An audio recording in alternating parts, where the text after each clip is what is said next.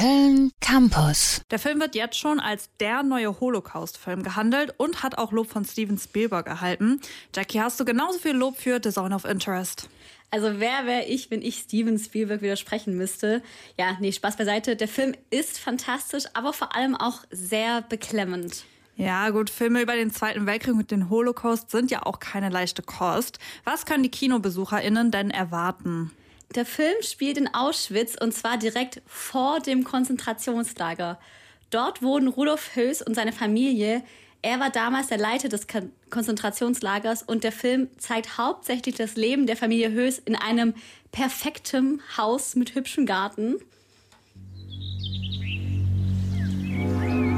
Diese Blumen, das ist ja wunderschön.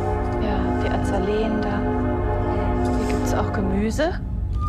Bisschen Kräuter, auch Rosmarin. Hier ist rote Beete, das ist Fenchel. Die Sonnenblumen, ja. Ja, das war Hedwig, die Frau von Rudolf Höß, und ihr ganzer Stolz ist der Garten, auch wenn dieser direkt an das Konzentrationslager Auschwitz angrenzt. Das heißt, der Fokus in The Zone of Interest liegt jetzt nicht darauf, was im Konzentrationslager passiert, sondern eher auf der Familie Höß neben dem Konzentrationslager. Genau. Wir sehen eigentlich nichts, was hinter den Mauern passiert. Dafür ist aber sehr viel zu hören. Der Sound ist ein großer Bestandteil des Films. Man hört Schreie, Schüsse, das Rattern von Maschinen und das alles im Hintergrund, während im Vordergrund die Familie von Rudolf Höß das ganz bewusst ignoriert und ein scheinheilig idyllisches Leben führt. Das stelle ich mir irgendwie sehr unbehaglich vor. Also wie kann man dort wohnen wollen? Zehn Meter davon entfernt, wo Menschen systematisch getötet werden. Allein darüber nachzudenken, finde ich fast schon pervers. Ja, und genau darum geht es in dem Film. Die Familie von Rudolf Höß und allem voran seine Frau Hedwig hat per se nicht aktiv was mit dem Holocaust zu tun.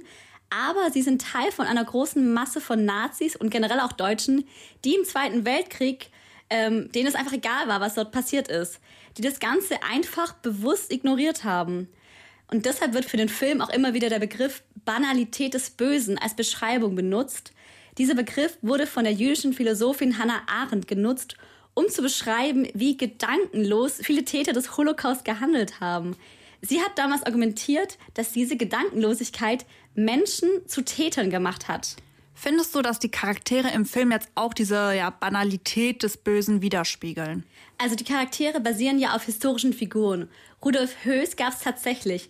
Und es ist jetzt auch nicht schwierig, sich vorzustellen, dass die größte Sorge von seiner Frau war, welche Blumen jetzt im Garten so wachsen. Und das macht das Ganze auch so ekelhaft. Also dieses, ja, in Anführungszeichen perfekte deutsche Leben auf Kosten von einem Massenmord. Ich frage mich ja, wie das Ganze so filmtechnisch inszeniert wurde. Den Sound hast du ja vorhin schon erwähnt. Zeigen die Bilder auch diese ja, Perversität von diesem sehr idyllischen Familienleben und dem angrenzenden Konzentrationslager?